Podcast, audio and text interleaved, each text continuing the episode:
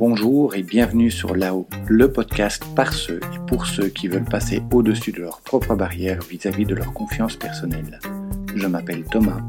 Enfant et adolescent, je manquais réellement de confiance en moi et d'estime de moi. J'ai vécu le harcèlement scolaire et la solitude sociale durant de longues années.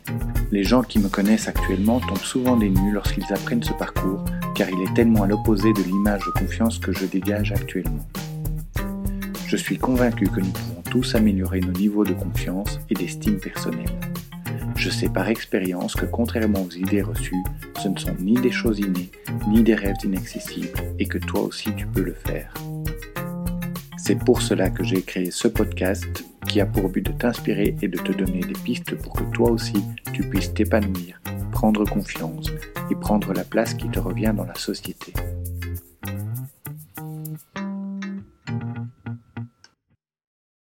Solitude, tristesse, pessimisme, défaitisme et manque de motivation. L'isolement émotionnel est un fardeau porté par beaucoup de personnes. Pourtant, c'est un concept assez méconnu et la plupart de ceux qui le vivent n'ont pas réellement de mots pour le décrire. Mais avant d'aller plus loin, si tu écoutes ce podcast, c'est que les sujets de confiance en soi et estime de soi t'intéressent. Alors, inscris-toi à la mailing list pour être sûr de ne rater aucun épisode. L'homme est une créature sociale et à ce titre, il établit des liens avec ses semblables. Nous avons tous nos modes de fonctionnement quand il est question de tisser des liens. Certains sont réservés alors que d'autres sont bien plus expressifs. Ces différences ne sont pas un problème en soi, tant que nous continuons à être capables d'entretenir des relations humaines égalitaires. Mais ce n'est pas le cas pour tout le monde. Certaines personnes bâtissent une forteresse invisible autour d'elles, et volontairement ou involontairement, elles s'y retranchent du monde.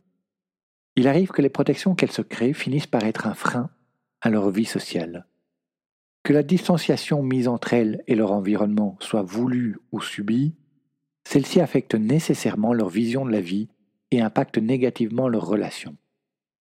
Elles finissent par devenir invisibles ou inaccessibles pour les autres. Leur comportement, passif, absent, distant, autoprotecteur ou agressif, peut générer de grandes difficultés relationnelles. Si l'isolement émotionnel est un sujet qui me tient à cœur, c'est que mon parcours m'a amené à le vivre et l'expérimenter. Le rejet et le harcèlement, que j'ai vécu sous une forme ou sous une autre durant toute ma scolarité, couplé à la méconnaissance quasi totale à l'époque de ce phénomène par le corps enseignant, et le fait que mon entourage s'est retrouvé complètement démuni face à ma détresse, m'ont amené à me renfermer sur moi-même. J'ai cloisonné à l'excès les différents aspects de ma vie. J'ai très rapidement appris à tout garder pour moi, pour ne pas montrer mes failles et pour ne pas blesser les autres, mais aussi pour ne pas retourner moi-même le couteau dans la plaie et pour ne pas rajouter à mon désarroi celui impuissant de mon entourage pour ne pas avoir porter, en plus des miennes, leurs craintes et leurs révoltes. J'ai également appris à encaisser bien plus que de raison dans la sphère sociale. Mais cette capacité à encaisser a eu son revers dans la sphère privée. Là où je me croyais blindé en public, j'étais explosif avec mes proches. Durant les phases de dispute, j'étais envahi de deux grandes peurs.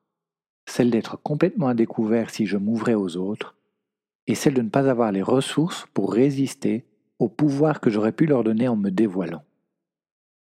Pour éviter d'avoir à vivre le rejet après avoir exprimé mes sentiments, mes attentes ou mes besoins, je préférais me durcir, être cassant et rembarrer mes proches. Rejeter pour ne pas être rejeté. Rejeter pour avoir le sentiment de conserver le contrôle et donc de ne pas subir une fois de plus le rejet. Pour au final me sentir tout aussi seul, non digne d'amour et donc avec un niveau d'estime personnelle au quatrième dessous.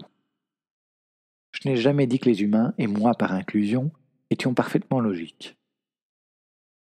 Si ces sentiments te sont étrangers et que tu souhaites te faire une petite idée de ce que peuvent ressentir et vivre les personnes passant par une phase d'isolement émotionnel, prends le temps d'écouter le morceau Solitude de Scylla et Sofiane Pamar. Il y a de vraies différences entre le fait d'être réservé et celui d'être isolé au niveau émotionnel. Les personnes réservées sont des personnes qui se sentent bien en leur propre compagnie, qui expriment ce qu'elles ressentent uniquement aux personnes en qui elles ont confiance ou qu'elles connaissent depuis longtemps. On considère qu'entre 25 et 50% de la population peut être désigné comme réservé. Les personnes isolées émotionnellement ressentent un vrai intérêt à ne pas permettre aux autres de connaître ce qu'elles ressentent, ou ressentent une impossibilité à le communiquer. Elles se perçoivent comme confinées dans leur propre intérieur, coupées du monde même lorsqu'elles sont entourées de leurs proches. Il y a également une différence entre vouloir garder sa vie personnelle privée et s'isoler émotionnellement.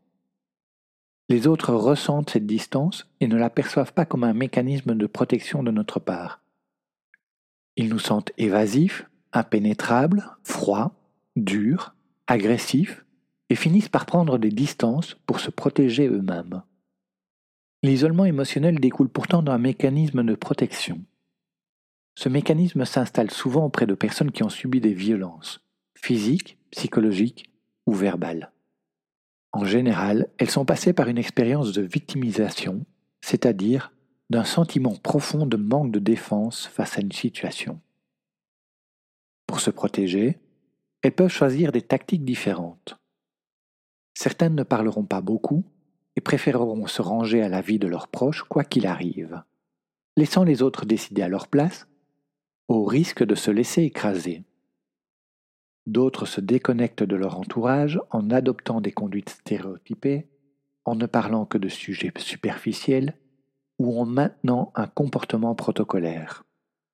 Certaines ont honte de leurs propres sentiments et finissent par croire qu'il est inopportun de les exprimer. Parfois, la peur est à fleur de peau et un rien suffit à provoquer toc et crise d'angoisse. D'autres encore deviendront hautaines et méprisantes pour se protéger des autres avec des comportements farouches pouvant même se rendre totalement insensibles à leur entourage. L'isolement émotionnel est dans tous les cas la manifestation d'une peur. Nous fuyons le contact, quelle que soit la stratégie adoptée. Nous fuyons le contact car la crainte de devenir vulnérable est omniprésente. L'idée préconçue que notre entourage utilisera d'une manière ou d'une autre nos failles pour nous faire souffrir prévaut sur le reste. Il y a également la croyance bien ancrée que nous n'avons pas les ressources pour résister à cette menace supposée, ou pour faire face à la souffrance qui pourrait en découler. Les personnes qui s'isolent ont une vision négative d'elles-mêmes. Elles ne se pensent pas fortes et s'imaginent qu'elles ne peuvent pas être appréciées dans un groupe parce qu'elles ont moins de valeur que les autres. D'une manière ou d'une autre, elles ne se sentent pas à leur place, pas assez méritantes à l'intérieur du groupe. Elles accordent une valeur démesurée aux autres. Elles craignent leurs réactions et leurs opinions, leur colère et leur rejet. Petit à petit, l'isolement émotionnel amène la personne à fuir tout contact avec les autres. Elle passe des journées entières sans s'adresser à qui que ce soit, enfermée chez elle, et l'idée même d'un contact avec d'autres personnes peut générer de l'angoisse. Pourtant, les liens humains sont une nécessité indispensable à notre équilibre personnel et mental. Nous avons tous besoin de relations basées sur la confiance, pour nous sentir connectés avec nous-mêmes et avec le monde qui nous entoure. Nous avons tous besoin d'évoluer individuellement et socialement, pour ne pas sombrer dans l'anxiété et la dépression. Un des gros risques lorsque nous arrivons à ce niveau d'isolement et qu'il n'y ait plus personne pour déceler les signes de cet état dépressif, puisque nous nous sommes isolés et rendus invisibles aux yeux des autres.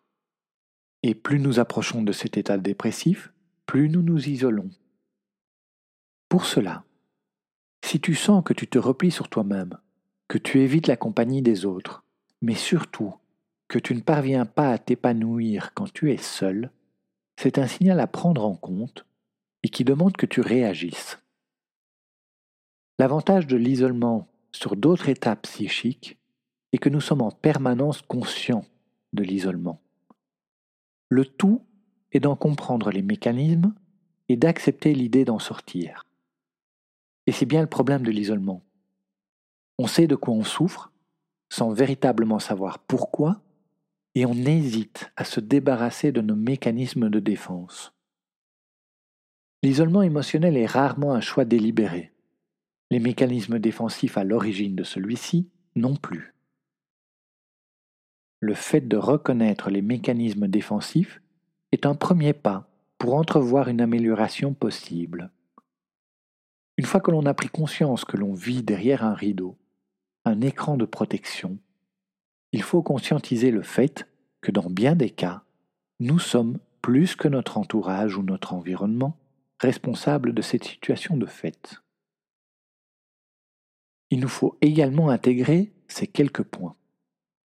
Ce n'est pas parce que nous traversons des épreuves difficiles nous rendant méfiants que notre parole a moins de valeur que celle de nos interlocuteurs. Nos mécanismes défensifs nous font rater ou ignorer des opportunités de contact enrichissants tous les jours. La majorité de nos proches n'ont jamais confirmé dans leurs attitudes le bien fondé de nos craintes. Nous sommes les seuls à générer ces craintes. Si malgré tout nous avons dans notre entourage des personnes qui cherchent réellement à nous faire passer au second plan, celles-ci ne sont pas dignes de faire partie de nos proches. Dès lors, il nous reste à choisir. Veut-on conserver notre sécurité conserver ces stratégies défensives au risque de nous rendre complètement invisibles pour les autres, continuer à être entouré de personnes qui ne nous connaissent peu ou pas du tout, ou est-on prêt à prendre le risque d'être trahi par quelqu'un à qui on avait accordé sa confiance? Se débarrasser de l'a priori quant à notre positionnement inférieur ou de victime est essentiel pour retrouver du plaisir dans les contacts sociaux. Que risque-t-on finalement? Est-on réellement incompris, jugé ou persécuté? Pour favoriser une sortie de l'isolement, il nous faut prendre conscience de notre perception tronquée des rapports sociaux et accepter de laisser une chance à nos proches, au partage et à l'extériorisation de nos pensées. Une fois cette acceptation actée, il faut faire la part des choses entre l'univers solitaire dans lequel nous nous levons par sentiment de sécurité et notre environnement. Le but, c'est d'instaurer une tendance, une ligne de conduite se renforçant au fur et à mesure de l'expérience. L'ouverture sur l'extérieur est une capacité qui se travaille et qui s'améliore. Toutes les options sont bonnes pour favoriser l'échange. Tu peux devenir actif sur des forums si tu veux démarrer prudemment, tu peux prendre la décision de sortir plus souvent de chez toi. Tu peux encore décider de pratiquer de nouvelles activités. Le choix est vaste. Sport, clubs et associations, festivals, foires, les occasions de te mêler aux autres sans nécessairement avoir à t'exprimer de manière continue sont multiples. Attention malgré tout aux événements rassemblant trop de monde. Ceux-ci sont parfois assez impersonnels et on peut facilement y avoir un sentiment de solitude au milieu de la masse, alors que c'est ce que l'on cherche à éviter. Dans la limite du raisonnable, t'enquérir des besoins et des ressentis de tes proches, collègues ou même connaissances, est également une bonne piste pour t'ouvrir aux autres. Non seulement ça te permettra de voir que nous avons tous nos casseroles, mais tu retrouveras également ce statut de personne sociable qu'on aime d'avoir auprès de soi. Il n'est pas nécessaire d'avoir des tas d'amis et une vie sociale prolifique. Mais il te sera nécessaire de t'entourer de quelques personnes de confiance avec qui tu peux t'exprimer sans filtre. Ceux-ci t'aideront à trouver un équilibre entre construction individuelle et construction sociale. Cela te permettra non seulement de réellement t'adapter à ton environnement, mais également de t'ouvrir à lui et de profiter pleinement de la vie. Et finalement, accepter et reconnaître ta vulnérabilité finit toujours par nourrir ta confiance en toi. En t'appuyant sur tes failles, en dressant un état des lieux, en observant ce qui t'arrive le plus justement possible, tu acquerras la certitude réaliste et concrète que tu disposes des ressources intérieures suffisantes pour faire face aux situations qui pouvaient jusqu'alors te faire peur. Considérer les obstacles permet de mieux les franchir. Les nier mène droit à l'échec. Et toi, qu'en est-il pour toi? As-tu déjà fait face à l'isolement? Et comment t'en es-tu sorti? N'hésite pas à m'en parler dans les commentaires. Et entre-temps, je te dis à la semaine prochaine.